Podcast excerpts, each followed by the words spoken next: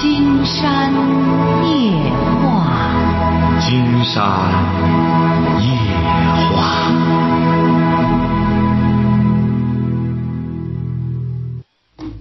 晚上好，听众朋友，我是您的朋友金山。喂，您好，这位朋友。哎，你好，金山老师。哎，我们聊点什么？那个，我想跟您探讨一下，就是我关于我工作方面的事。您多大了？我今年三十岁。啊，工作怎么了？就是说，我现在工作面临是这么个问题，因为我今年三十岁嘛，就是说我刚刚结婚，然后刚刚结婚，今天我们老板吧找我谈话，说那个想给我调到那个，就是说我们公司的分公司一个香港公司，就相当于就是说，我就刚结婚，然后我就以后就不能长期在家了，我就是不知道应不应该去。调你去香港公司。对。啊，您是哪儿的？我是河北的。啊，您是河北的哈，调你去香港公司，这不挺好吗？是挺好，老板也确实挺器重，就是，但是我确实是刚刚结婚，然后我我老公就是说不太建议就是这种两地分居，因为你老公你老公是干嘛的？我老公是那个自己做做工程建筑的。哈，你老公是自由职业者，这怕什么呀？你不是，你就是不是？关键是您去香港公司，您生孩子什么的影响吧？关键他让你生孩子吧？他现在因为我们这公司现在状况经济状况不是挺好，老板现在就相当于是临危受命那种，挺器重我的意思，就是说特别想让我就是给他干出一番事儿来，所以说我的精力就就得放在这个干事业上，就是说就没有精力去考虑生孩子的事情。那金山。冒昧的的问一下，您您要觉得不好回答就算了哈，得了解的具体点您去香港，您您这公司要去让你临危受命要去干什么呢？关键是干哪一方面？是是技术方面的，还是是还是这个开拓这个市场方面的这方面的工作呢？就是说，我们公司是一个集团公司，下属有一个分公司，好多分公司啊。然后我们公司下属还有那个古制瓷那个一个。古字池厂，然后让我去那块，就是说外，因为我是学英语专业的嘛，啊然后我们领导说想利用上我这个英语的才能，就是让我想搞那个外销，也就是说国际贸易销售，这就是就市场啊，还是让你去拓展市场这一方面。对，就把这些产品就是销售给外国人，就这个意思应该是。哦，嗯，金山觉得，反正金山觉得是挺好，你才三十岁。说白了，就是晚上一两年生孩子的话，也应该把控住这个机会。就说怎么说呢？起码是给你这么好的一个平台，你到那边去，哪怕是你又是学外语专业的，而且你这方面还不错，哪怕到那边先把架子扎起来，嗯，都弄上，哎，一两年就都弄好了，弄铺排一下之后，你哪怕再生孩子，别人稍微替替你。待上半年再去做也是可以的。其实说白了，人生就是这样。真是老板这么器重你，有这么好的一个机会的话，应该应该把握。你又不是多大，你才三十岁，是不是啊？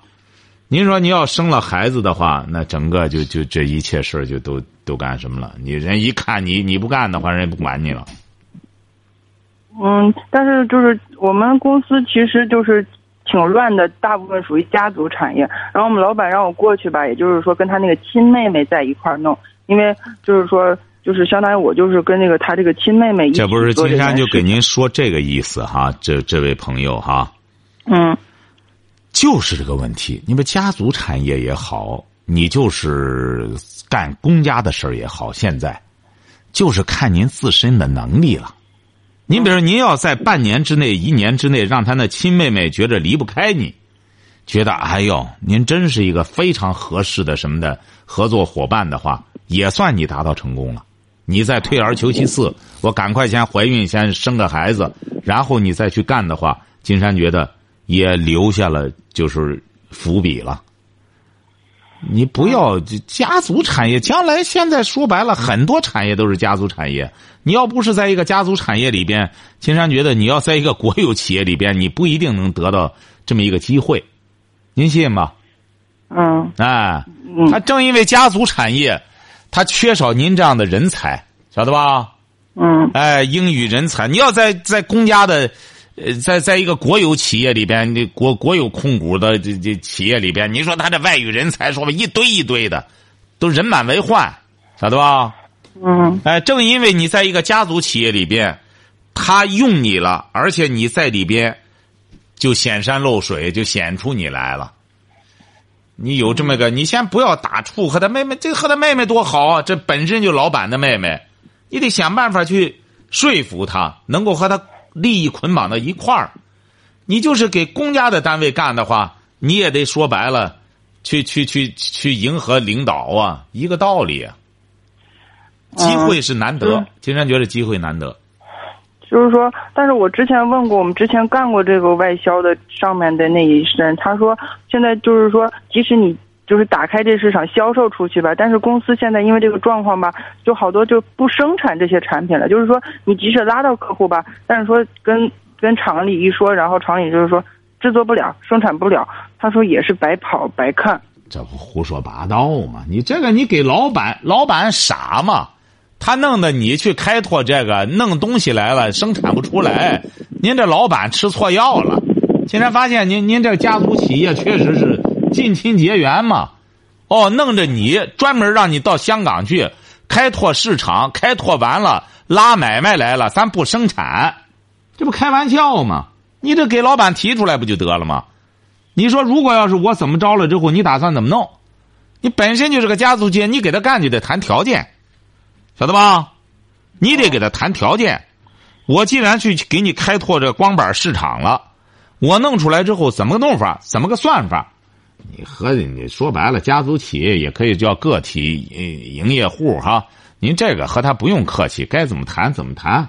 如果要是您一看这老板说白了不干正经事儿的话，您就别别再去费这闲工夫了，不如在家养孩子，晓得吧？这话就大胆的和他提开哈。你在个私有企业，你怕说什么？你在公家的单位没办法，那他是个他整个是一个是是是一这是一个呃整体。你在私有企业里边，就把你的想法都提出来，我要去干，你得满足我什么条件？这个你都可以给他提，晓得吗？嗯，哎你要提哈大胆的提哈您说一个，就是算是秘密吧，说就是说这个太秘密了，别说啊，他这机密别说啊，金山不想知道机密。啊，我不是，啊就是说这个老板，我跟老板吧，就还有一段什么关系呢？就是说，就是说我两年前刚来这块儿时候吧，那时候我不是还年轻嘛，就是说，然后就老板就挺喜欢我的，然后那个我我就跟这个老板吧，就就是发生过那个一段关系，然后啊还是还那个没了个孩子，然后然后就之后就再也没有了，就就老板就给我派到下面的分公司了，派到下面分公司就跟其他一个另外一个男的和一个女老板一起做，然后他们两个吧就说白了。就对我就是挺那什么的，我也觉得这是不是挺什么？不是不是，您这个挺什么？金山不知道是挺什么？就是挺刁难我的，谁刁难你啊？就是不是给我派到下面的分公司了吗？然后这一男一女就挺刁难我的，处处就是嗯给我制造。您说的也不是，您说曾经好过的那个老板是您的最大的老板吗？对，是我们集团的幕后的老总，就是说我们董事长吧是就不是他，但是其实他是幕后的真正就是说话算数、嗯拿钱给钱的人。他是不是董事长他爸爸？不是他董事长，只是外面请了一个名义上的人。哦，他就是他就是他就是真正的董事长，就是老板啊但他就不要这个名分，他啊就只负责给钱，但是就谁给钱不就谁说算吗？啊。那您这一说这一层关系，金山就理解了。现在有不少这种家族企业，听着哈，嗯呃，金山呢也发现很多这种大的家族企业，他们呢就觉得，真正要托付一个事儿不放心的时候，就希望有这么层关系，晓得吧？对对你，甭别的了，你看香港那些大老板，我们就不说名字了，嗯也是曾经干什么？因为他这他这家业太大了，是不是啊？嗯他要想得有几个提己人儿，呃，这是他们的一种方式。有这种老板就觉得咱俩得有这层关系，嗯哎、你像我现身了，说明你你干什么我我就信任你，这是金山给您，因为你相信金山，给金山打电话了，金山也设身处地的为您考虑，好不好？嗯。哎，咱就别说些冠冕堂皇的话了，咱别说老板怎么着怎么着，咱说些那个就没意思了，是不是啊？嗯嗯。啊，你比如说，您这小姑娘这么坦诚的给金山说了，金山觉得呢，她现在呢，就是觉得为什么把你弄到香港去，她就觉得对你放心，晓得吧？对对。那么现在呢，他看来也无暇，说白了和你整天保持这种关系，他周边说白了资源有的是，怎么办呢？你就应该这样，嗯你就应该有个整体的想法。他可能哦也是想帮帮你，他总觉得曾经和你是不是啊？嗯哎，你比如说，就像那个谁一样，当然这个网上大家也都知道了。你像李嘉诚，原来据说和那个励志，呃，嗯曾经干什么过，后来李嘉诚就说：“嗨，我岁数大了，你该找谁找谁去吧。”呃，丫头要走了，想要点什么？励志说：“我不知道要什么，给你块地儿吧，说 给你在嗯在哪里划了一块地儿。据说后来这块地值钱了，弄好几个亿。哎，嗯所以说，您像您现在呢，就应该有一个想法。你还受过你在大学里学外语专业的，对哎，你得有个想法，你得有点事业心。你比如我到那里，你要没有想法，满脑子和浆糊似的，金山觉得你干脆别别别担这个纲，你最终把老板这事儿都给祸害了。他一看，好嘛，我这信任你，你给我弄这一屁股麻烦。你既然是他给你这么一个干事业的机会，嗯他曾经和你有过这么一段亲密，他给你这么个机会，觉得是在给你还账，那么你怎么办呢？你就把握住这个机会，打算到香港怎么办？你要是你要这样也成，这位朋友，你比如说你现在现有的资源，你说我就不知道到那怎么干，我这个事儿应该怎么盘活？你给金山说说，金山也能帮着你。去怎么帮着你想想，你这个市场怎么开拓，晓得吧？嗯你不能啥也不知道，道听途说，哪个人说到那干的不好了，我再到那也不行，你这不这不就把这机会给糟践了吗？你得好好想想，好好想想之后呢，你要有个方案了，你也可以这样，嗯你通过金山的那个微信的公众平台，就是金山哦白话哈，嗯哎，嗯你可以把你这整体的一个东西。嗯发给金山，那么金山看看之后，可以给你提出一个方案来。你到香港，怎么去开拓这个事业？老板他妹妹是老板他姐姐还是他妹妹啊？呃亲妹妹什么文化？没什么文化，就也那所以不懂经营管理。对呀我所以说就有想法也得听他的。你哎，他你不是不不一定非得，你有好的建议，他自然他会听你的，晓得吧？哦，你慈禧太后也没中过进士，那么他管着一大帮进士。嗯还管着李鸿章，你看还是慈禧太后赏识的李鸿章呢。李鸿章，你看得了吗？李鸿章后来什么成为中兴四杰和左宗棠谁的好嘛并列，包括曾国藩，那不得了了。你慈禧太后，你看发现的这些人才，慈禧太后也没多少学历，说白了就就是一直在宫里，晓得吧？嗯，你得怎么着呢？你得有能耐。说白了，您这种私营企业老板，人家就希望你能够去为他赚钱，晓得吧？嗯，对，你得你得有个整体的方案，你给金山发一下，金山挺感兴趣这个，帮着你这出出点子，好不好？哦好，就发到金山那个微信公众平台“金山白话哦哦，”，我是汉语拼音小写的全拼哈。哦哦，我有那个金山白话，就是你每天就说一段那个语音的。哎，对对对，就这个，哎。嗯哦，你把你这你你得自个儿的方案啊，你写一个方案，你打哦算哦怎么去做，怎么干什么的话，金山可以哦看看，可行的话就给你回复哦，好不好？嗯哎，嗯嗯好嘞，嗯，好好，再见哈，嗯哎，好谢谢金山老师。哎，好嘞，嗯，我们有些朋友呢，就会感觉到奇怪，说什么怎么金山会有这样的电话呢？怎么有听众会把这么私密的事儿和金山去探讨？我们大家也想一想，那么像这些朋友，他该和谁去探讨？他怎么办？因为像我们刚才那位书记，当遇到这种问题的时候，您不觉得他和金山探讨是最恰当的吗？如果要是乱问，真是有病乱求医的话，很有可能没病治出病来。说白了，像这种女孩子，到一个公司去，发生这种事儿，金山见的太多了。所以说，像这种节目，像这样节目的主持人，他必须得阅历达到，知识水平达到，见识达到。说白了，你这些东西弄不到之后，只会是怎么着呢？迷津指点，就说怎么着，以其昏昏，使人昭昭。把人家的事儿给耽误了，你本来没事儿，你给人误事儿。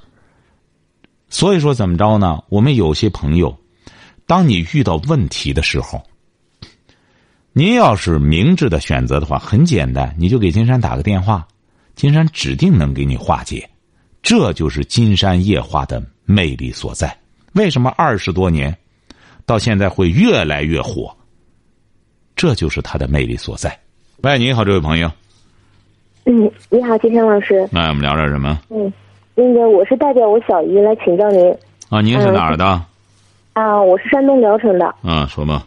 啊，是这样的，因为那个，呃，我小姨在孩子小的时候啊，啊，因为某些事情回家了，就是说，现在她这个孩，我妹妹年纪大了，年就年龄长大了，然后她听信了她姑姑和奶奶的一面之词。对我小姨有些误会，不是你小姨，不是不是，您还没说，您小姨是孩子多大的时候她离家了？嗯，四五岁的时候。他干嘛去了？嗯，因为零七年的时候，我小姨夫是出车祸去世的。哦，你小姨夫去世了。哎，对，他去世的时候嘛，嗯，是因为医院医院有些那个医疗事故，然后赔了。一一小部分赔偿款，就是可能就是，嗯，一两万块钱，但具体的我不太清楚。就因为这个钱的事儿，嗯，他就是，呃，孩子他奶奶和我小姨之间闹得不愉快，然后被逼着回娘家了，就算没带走孩子。不是您那个，您这个小姨的孩子现在多大了？十四五岁了。是男孩儿女孩儿？一个男孩，一个女孩。你这现在是女孩，十四五岁，他对他母亲这个误解挺深的，就就觉得他听了他他姑姑和那奶奶一面之词，误会他妈妈了。女孩多大？嗯，你你你没听清楚，金山老师。女孩多大？十四五了。女孩，你不说男孩十四五了吗？女孩十四五了，男孩今年十一。哦。嗯。就主要是这个小女孩，她对她妈妈误会挺深。嗯，我小姨就想问问您，怎么去有效的去跟她沟通？嗯，现在不要急于沟通。嗯，怎么说？现在关键是这个女孩现在上几年级？上什么学？她现在已经不上学了。所以说，您瞧瞧，您小姨啊，既然这样的话，压根儿不要奢望去沟通了，越描越黑，晓得吧？嗯。嗯嗯，哎，这个不读诗书不知礼呀。像您这个小，她这闺女，你应该叫什么？是您的什么？啊，妹妹。哎，您这妹妹，你想想，整个 十四五，初中也没上完，就是小学毕业，是不是啊？对。他现在干嘛呢？这孩子？嗯，不太了解。他跟他大姑姑在一起，可能在嗯那个小学小鞋厂里上班。啊，对呀，所以说他就别干什么了，慢慢随着他长大，长大呢，有些事儿他就悟开了。但是你小姨呢，有些东西他解释也没用，孩子这么多年他也不管，他交抚养费了吗？关键是，就是孩子上学呀，平时穿着呀什么的都是我小姨管，啊，那他奶奶就给我小姨打电话要钱啊，那行那就行，这个没必要解释，为什么呢？你。该拿的钱他都拿了，该拿的抚养费都拿了，等等，这女孩子再长长吧。这女孩子呢，本身又不学习，又不懂道理，再在社会上摔打摔打，在遇到碰上钉子的时候，说白了，到那时候遇到难处的时候，你小姨呢，再去和他干什么也成。现在他拒绝沟通的话，你小姨越上赶着，越显得你小姨心虚，晓得吧？他现在就，既然他这个小儿子能接受他吧，小儿子还可以态度。他还是好好的，先和小儿子好好的先和小儿子沟通吧，让小儿子能把这个学上下来，晓得吧？他别想一划拉全划拉了了，别太贪了。嗯嗯嗯。哎，就这么办就成哈，走。我小姨的意思就是说，嗯，跟他沟通一下，看能不能还让他上学，因为他毕竟年龄太小了。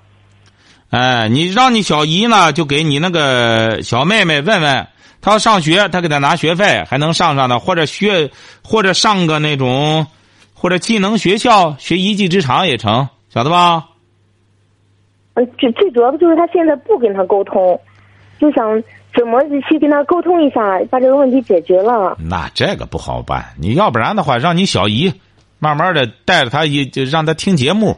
你本身你那小妹妹啥道理也不懂，她谁也不和谁沟通。这种女孩子，甭说这样的了，就这女孩子正常家庭生活环境里，现在有些女孩都没法沟通。为什么？不怪这些孩子，这些孩子起小，他又不受教育，他又没有什么。呃，长见识的平台，你比如人家有些父母要明智的话，起码让他听金山的节目。你说你不在山东那没办法了，咱就是，你这很多说白了，像我们现在河北，包括内蒙的很多朋友，就直接金山讲，你让你孩子直接听，他又不是听不懂。你本身他又没有这见识，让谁和他沟通去？你这个人就是啊，脱离了人类社会之后的人，都没法沟通。像现在上几回也是有几位朋友，他听他不，我孩子不听，孩子不听，你就不让他听了，你还得和他去沟通。哦，你能和他去沟通，你不能想办法让他听节目啊？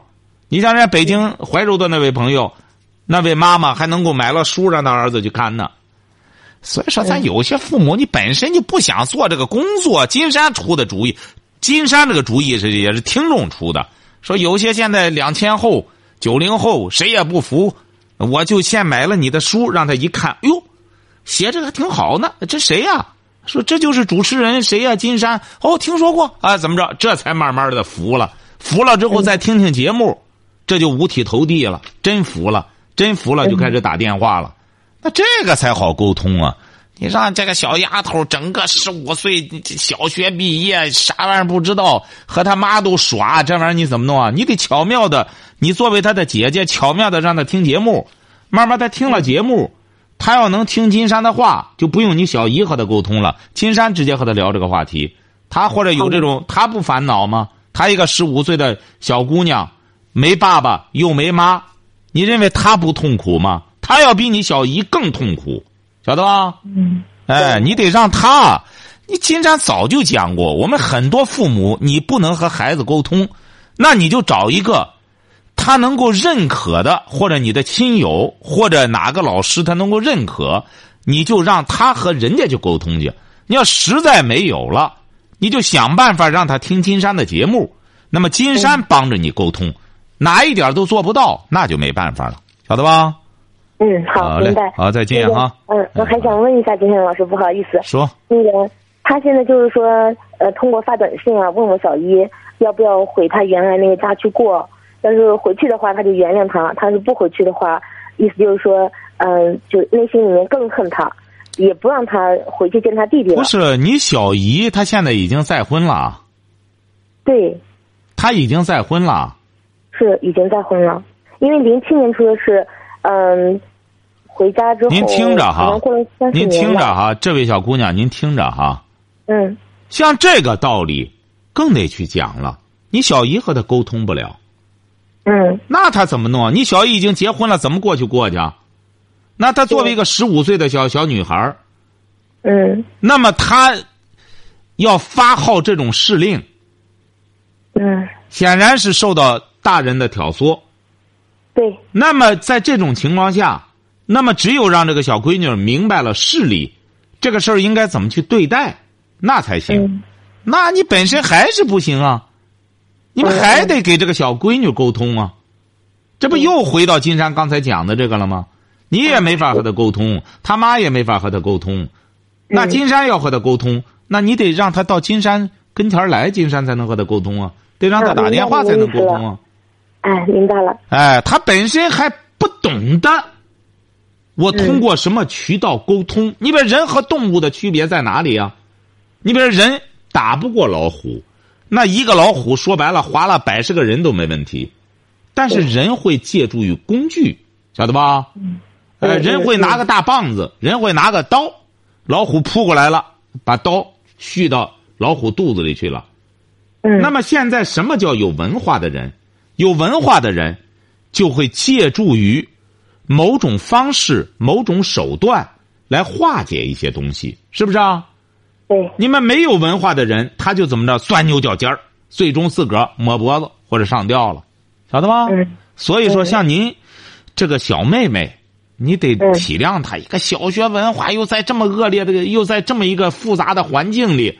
结果爷爷奶奶本身就怀有很大的情绪，指定会灌输给她。他们不一定刻意的要挑拨她，他们光把一些情绪流露给她，就会对这个小姑娘产生很大的影响。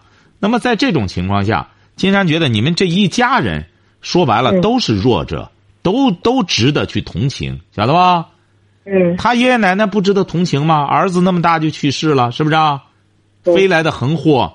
那么小孙女他们唯一可把握的小孙女眼瞅着要和他妈妈一干什么，他妈妈又嫁人了。那么那爷爷奶奶指定也有危机感。那么在这种情况下，怎么化解？像您这个小姨，光一门心思光从她自身的利益去考虑的话，这个事儿很难沟通，绝对是不通，晓得吗？嗯。哎，他所以说想解决这个问题，他不是一家的问题。先让小闺女听了金山的节目，看了金山的书。想和金山沟通了，这个事基本上就化解了，晓得吧？嗯，好。哎，好嘞，好，再见哈，哎，好嘞。听众朋友也听到了，你说像他这个问题，这可不是一句话两句话能解决的。你不干什么了之后，说白了，那那一家多痛苦啊！儿子那么年轻就去世了，你说老两口在家里就守着这么个小丫头，呃，守着个小孙女，再走了之后，他们也是无依无靠的。所以说，像化解这种问题，只有全方位的去化解。喂，你好，这位朋友。喂，你好，金山老师。那我们聊点什么？啊，我是有两个问题，一个是有关我姐姐的，她的婚姻问题。她是您多大三岁了。您多大了？我三十岁。啊，你姐姐多大？她三十三岁了，有一个三岁的女儿。嗯，说吧。她就是和我姐夫，他俩都是本科学历。嗯，在一个国企上班，但是离家很远，在新疆那边。嗯，我是山东的。嗯，那个今天他给我打电话，所以我也很难过，就是一直不知道，但感觉他们一直挺好，包括我姐夫啊。虽然接触不多，包括从见面我们一块交流，我感觉他是一个应该是很懂事理、很有素质的人。但是今天呢，我姐姐跟我说，就是说。这几年也挨了好好多次打，现在呢是由于这个就是经常性的由于一些小事吧，或者是甚至无端的事情，就遭到很多谩骂，就是非常就是从他精神上感觉受不了，因为他一般这些事他我我想他如果既然跟我说的话，他肯定是坚持不住了，就是想离婚。我就是想，因为我也听过金山老师的这样一个这个这个说的这个观点。我就是想，他这种情况的话，如果想让他继续他们在一块儿生活下去，应该怎么做呢？嗯，你姐夫是干嘛的？他俩都在一个公司。干嘛呢？一个国企。这个呃，他是属于技术部的吧？应该就在新疆一个国企。对，就是那个钾肥厂吧，在罗布泊那边。你那个他们几个孩子？一个孩子。嗯。三岁的女儿。啊。三岁的一个女儿，就一个孩子。嗯，你姐姐也工作啊？啊，她也工作，她的工资更高一些，还。啊，那你姐姐的工资更高一些，她为什么老干仗，而且还挨打？这个事儿你具体了解了吗？这个事儿她是这样，因为我先说一下我姐姐啊，你看我姐姐她的性格我还是比较了解的，就是有一些事儿吧，就是嗯。比较较真儿，这是一方面。再一个，我姐夫那一块呢，他就是也是独生，他有一个，他也有一个姐姐，呃，这四十多了没结婚，他就这一个儿子，他父母，呃，那边西北西北那边人的这样一个生活就是状态，我也知道，就是包括他父他父亲也也也打他妈妈，这样我也知道。就是说，你姐夫，你姐是山东人，你姐夫是哪人？他是甘肃的老家。哦。就是说，你也了解到了，就是说，你姐夫那边的本身就有打老婆的这种这种乘船。呃，我感觉是这样，因为这这个我跟我姐就见三回了，她这结婚这这几年，嗯，我也说过她，我说你遇见这种情况一定要制止，你不能你要不制止，不就相当于默许这种嘛，是吧？你应该大胆站出来制止这些事儿，但是就是说他当时应该也没制止这些事儿。你姐夫想离婚吗？你姐夫想离婚吗？呃，我姐姐是这样，因为她刚跟我说，她还不让我没有没让我姐夫知道。我姐夫倒是他没有表现出来离婚啊什么的这些，意愿。那就让你姐姐别离婚。你姐姐你也说了，你姐姐有明显的弱点，什么事儿较真儿。较真儿的话，西北这边的确是有这种情况。本身你比如说，他就觉得实在没有别的办法了，通过打的方式来解决。那么慢慢的得沟通。他俩之间缺乏一种沟通和一种观念的一种碰撞，这个东西现如今说白了，这种家庭家庭的这种矛盾，嗯，他要想寻求化解，说白了，真是没有。你特别是对年轻朋友而言，你想，你姐才你姐才三十三岁，对啊，也很年轻。你比如说，现在你三十岁，你也应该体味到这一点。现在很多年轻朋友遇到这种婚姻问题，都是初学大练。你说他怎么化解？是不是啊？你这好赖的还知道金山夜话，给金山打个电话。对你像他们在新疆，也不知道该怎么弄。遇到这种事儿，年轻人凑一块儿都火火爆的脾气，一弄就干仗了，这是很正常的。你为什么这样？金山老师，我想说一下，因为刚才我说他较真儿吧，这是因为我俩啊从小一块儿我了解一些，但是从他生活当中现在，因为这有这么多年，呃接触，包括有孩子了以后，我感觉现在我姐姐啊，她也跟我说了，她就是压抑在忍再让，但是这个精神，因为你这到这样一个文化水平的话，按理说，你像打人啊，包括谩骂，这些都是一些底线性的东西，对他来说很有侮辱性。所以我就特别心疼这些事儿。不不，你不要这样去思考问题。这是你结婚多久了？我比我姐姐还早，我结婚四年了。你呀，得这样。他到到什么地儿说什么话，晓得吧？对。你不要这样，就是一听说打人什么什么都不对。是的，他打人这个是不对，但他有些具体问题的具体分析，晓得吧？是。这个东西是很复杂的。你姐，你姐夫他怎么发生的这问题？或者说，你要真想解决，为什么金山最终的结果？对我们有些朋友打这种电话的结果，金山就是希望您先让他听金山的节目，先让他了解婚姻中究竟会发生一些什么样的问题。那么，当面临这些问题的时候，应该应该怎么去面对？那么到现在而言，金山觉得他在中国的媒体中。他要想找到这么金山这么一个节目，而且这么能够科学到位的这种解读和这种调解的话，是很困难的，晓得吧？对，哎，我所以说，你比如说，不是，哦，所以说，你比如说，包括你这个节目，我给家里边人也都推荐，书我也买，让他们看。不是，你比如说，今年想让今年在内蒙干什么之后，金山这段时间在我们的微信公众平台上，很多内蒙的朋朋友。都谈到了一个家庭问题和教育问题。他说过去的时候啊，哎呀就没有想到会有这么一个角度，会有这么一个视角去这样去看这个问题。为什么金山的节目现在是在在我们这儿是二十年越搞越火？只要别的台一播的话，基本上一拍即合，和我们的听友就这么简单。对，就是初期的话是这样，金山老师，我就是想听一个您给我一个指点。就是现在我肯定是劝他要和，然后再一个我让他听你的节目，还想让他亲自给你打电话，因为一些具体的事我就是这样，就只有这样。现在来说的话，相当于是这样，这位朋友哈啊，我们身体会有病的，是不是啊？对，精神也会有病的，那么婚姻也会有病的。相当于现在你姐姐的婚姻有问题了，她得先找。确实能治她这个病的大夫，那么您作为您她的弟弟，您一定要给她推荐一个真正能解决她问题的人。那么你就找到金山了，你就得让他，你先把金山的书给他，让他先看，让他明白，因为他一看金山的书，这两本书这个高度，他就能感觉到，哟，那这个事儿我应该寻求解决。那么他再给金山打电话，对，这就开始进入了一个治疗的这么一个层面。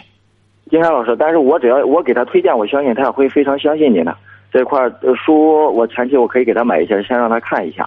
太太感谢您了，哎，然后我我还有一个问题啊，您说，就是我孩子的问题，也他三，我孩子也三岁了，女儿。啊，女儿她脸上呢有有一块这个黑毛痣，就是毛的黑痣啊，这个就不能用激光，也没法这个这个干嘛，所以我这个也去也在咱济南和在医院都看了，这个包括西安、北京都看了两派，呃，当然百分之就是大部分说还是让我长让孩子长到五岁以后啊。一个八九岁的，哦，一多大呀？有多长到哪个部位脸的？长长到这个横跨鼻梁到下眼睑这一块，挺长，挺挺明，非常明显，一公分宽，呃，三公分长这样子，包括上眼睑也有一点。哦，你说一种意见是等到五岁以后再？啊，对呀，因为我上齐鲁医院啊，呃，包括省立医院的老教授，还有协和医院都说是五岁以后。甚至八九岁这样，他还没说具体哪一年好。然后，但是省立医院另外一个大夫，原来我又无意间碰也碰到一个客，这个朋友介绍的，包括到西安的这个西京医院，我也带去看了，他们都让现场马上就治。他说他那个提出来缓治的原因，是不是觉得怕影响到他这个眼睛周边的发育啊？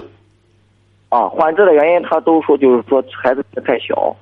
啊，他承受不住这种手术，因为他得切皮，就是割了之后再补嘛，这样还一次动手术还动不了。哦，很痛苦啊。啊，但是我自己吧，我心里边也拿不定主意，因为他马上面临着上学，就是幼儿园啊、小学，你这个东西对他的心理这样一个影响，我也是这个取舍不定，不知道怎么怎么办才好。哎呦，你像这种事儿，的确是你比如说，也就是说。他这个主张缓治的，就是觉得孩子小，承受不了这种痛苦，就是这个原因吗？对对对，就是这个原因。那么主张现在治疗的是什么理由呢？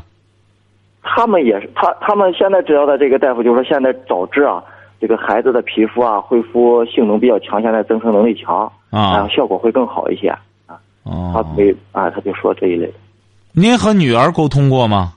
哦，女儿才三岁，小啊，哎呀，对。